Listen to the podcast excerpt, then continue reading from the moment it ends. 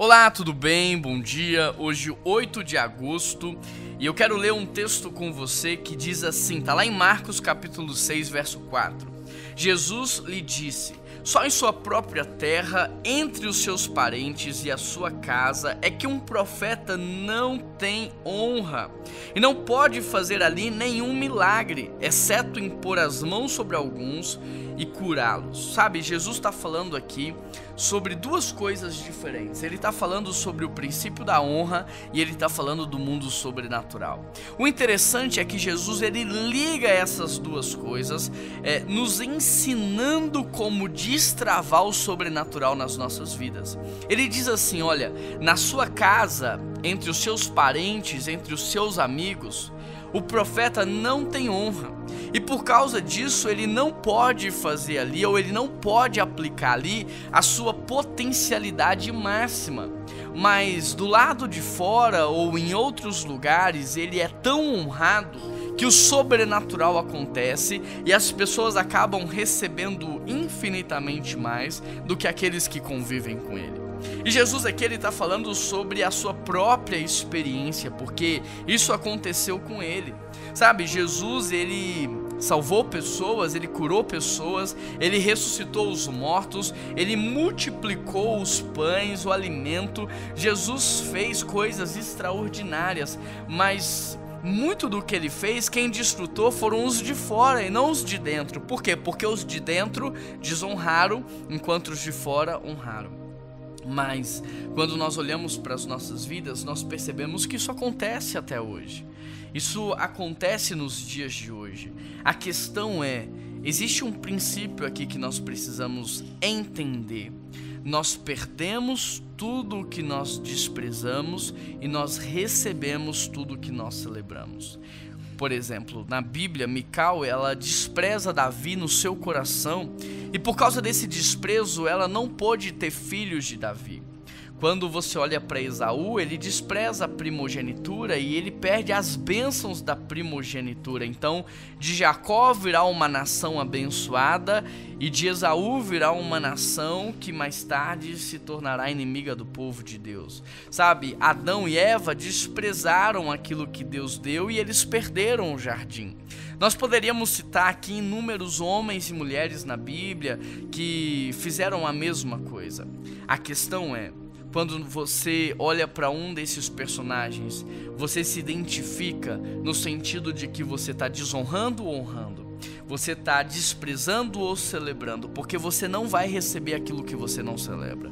Você não vai receber aquilo que você não honra. Se você despreza, você perde. Se você despreza, você não recebe.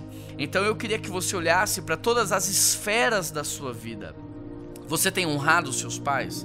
Porque existe um poder da bênção na vida dos pais. Por causa disso, os judeus eles são ah, o povo mais próspero de todo mundo por causa de uma cultura dos pais abençoarem os seus filhos. Existe um princípio aí. Você honra os seus pais. Se você não honra, você não recebe a bênção espiritual que está por trás dessa honra. Você honra as autoridades, você honra a sua liderança, você honra os seus pastores, você honra aqueles que Deus colocaram na sua vida para te encaminhar, te ajustar, te alinhar, te empoderar, te potencializar. Porque se você não está honrando, você não está recebendo tudo que poderia receber. Se você está desprezando, você na verdade está perdendo aquilo que Deus tem para você. Então que você possa hoje avaliar reajustar, corrigir o seu coração e principalmente quando se trata de Deus, quando se trata de Jesus Cristo do Espírito Santo.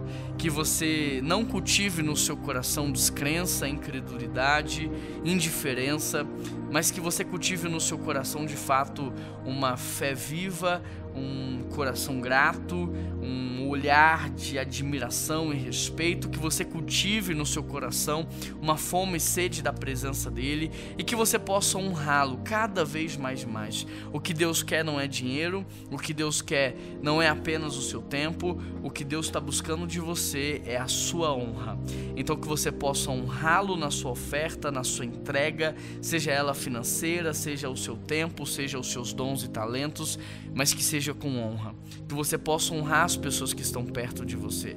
Às vezes, o milagre que você mais precisa está do lado da pessoa que você não está honrando, está do lado da pessoa que você está desprezando. Então, que você possa ajustar o seu olhar, que você possa mudar as suas ações, porque padrão de pensamento modela comportamento e comportamento gera habitação espiritual, e que você venha viver o sobrenatural de Deus no dia de hoje. Vamos orar? Pai, nos ajude para que não sejamos pessoas ingratas, rebeldes, mas que sejamos pessoas honrosas, gratas, generosas, amorosas. Perdoa os nossos pecados, Pai. Nos ajuda em nome de Jesus. Tira toda a descrença do nosso coração, toda a indiferença, toda a incredulidade. Tira do nosso coração todo espírito de rebeldia, todo espírito de desarmonia ah, Pai, nos ajuda para que possamos cultivar a honra em todos os nossos ambientes e relacionamentos. Obrigado pelo dia de hoje, obrigado pelo seu amor, o seu cuidado, a sua atenção.